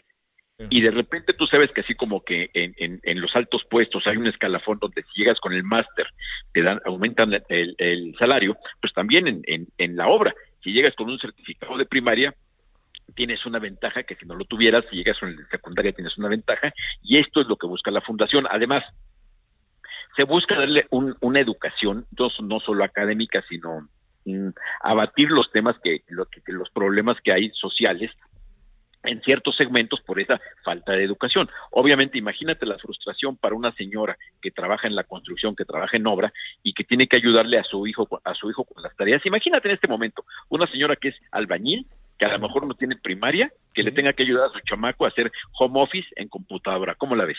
Difícil, ¿no? no Dificilísimo. Oye, y, eso ya está circulando, dices, desde hace tiempo y... Diez años, tenemos diez años. Qué maravilla, Horacio, en verdad eh, que... Más de 14 mil albañiles beneficiados. Oye, pero qué maravilla, ¿eh? La verdad. Esas son las cosas que da gusto dar noticias, ¿no? Sí, sí, sí, y fíjate que se hacen campañas muy padres donde se hacen eh, ahorita, por ejemplo, de, buscar si se puede de que se donen útiles escolares para no solamente para los trabajadores que están estudiando, sino para sus hijos. Cualquiera que hemos tenido eh, hijos, sabemos lo caro que son los útiles.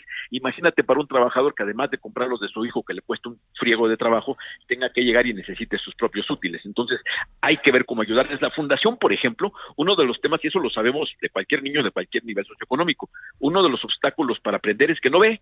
Sí. ¿No ve? Entonces, imagínate un trabajador de la construcción que está en obra, que le puede caer un pedazo de fierro y que no ve. Entonces, a la hora de las clases se da cuenta que no ve, entonces se hace un trabajo con otras fundaciones, está la Fundación Devlin, llega a Fundación Devlin y le regala los lentes. Sí. Sí, sí, sí. Y llega otra fundación, otra fundación y dice, pues yo les pongo una mochila con útiles escolares, no para ellos, sino para sus hijos. O sea, se hace una labor social muy padre, porque creo que en estos momentos, si algo nos puede sacar adelante, mi querido Javier, es la solidaridad ser solidario, ser, ser, sé que no le gusta la palabra del presidente, pero ser empáticos, en ponernos en los zapatos de, de, los demás, ¿no? Un abrazo, Horacio, felicidades. Abrazo, querido Javier. Gracias. Balance Inmobiliario fue presentado por Inmobiliaria 20. Solórzano, el referente informativo. Eh, Oscar Vargas, en un minuto y medio, cuéntanos cómo está esto de Va por México. Sí, ¿qué tal, este Javier? ¿Qué tal al auditorio de Heraldo Televisión, Heraldo Radio? Disculpen, este, pues mira, estamos aquí en la presencia de una crónica de una alianza anunciada.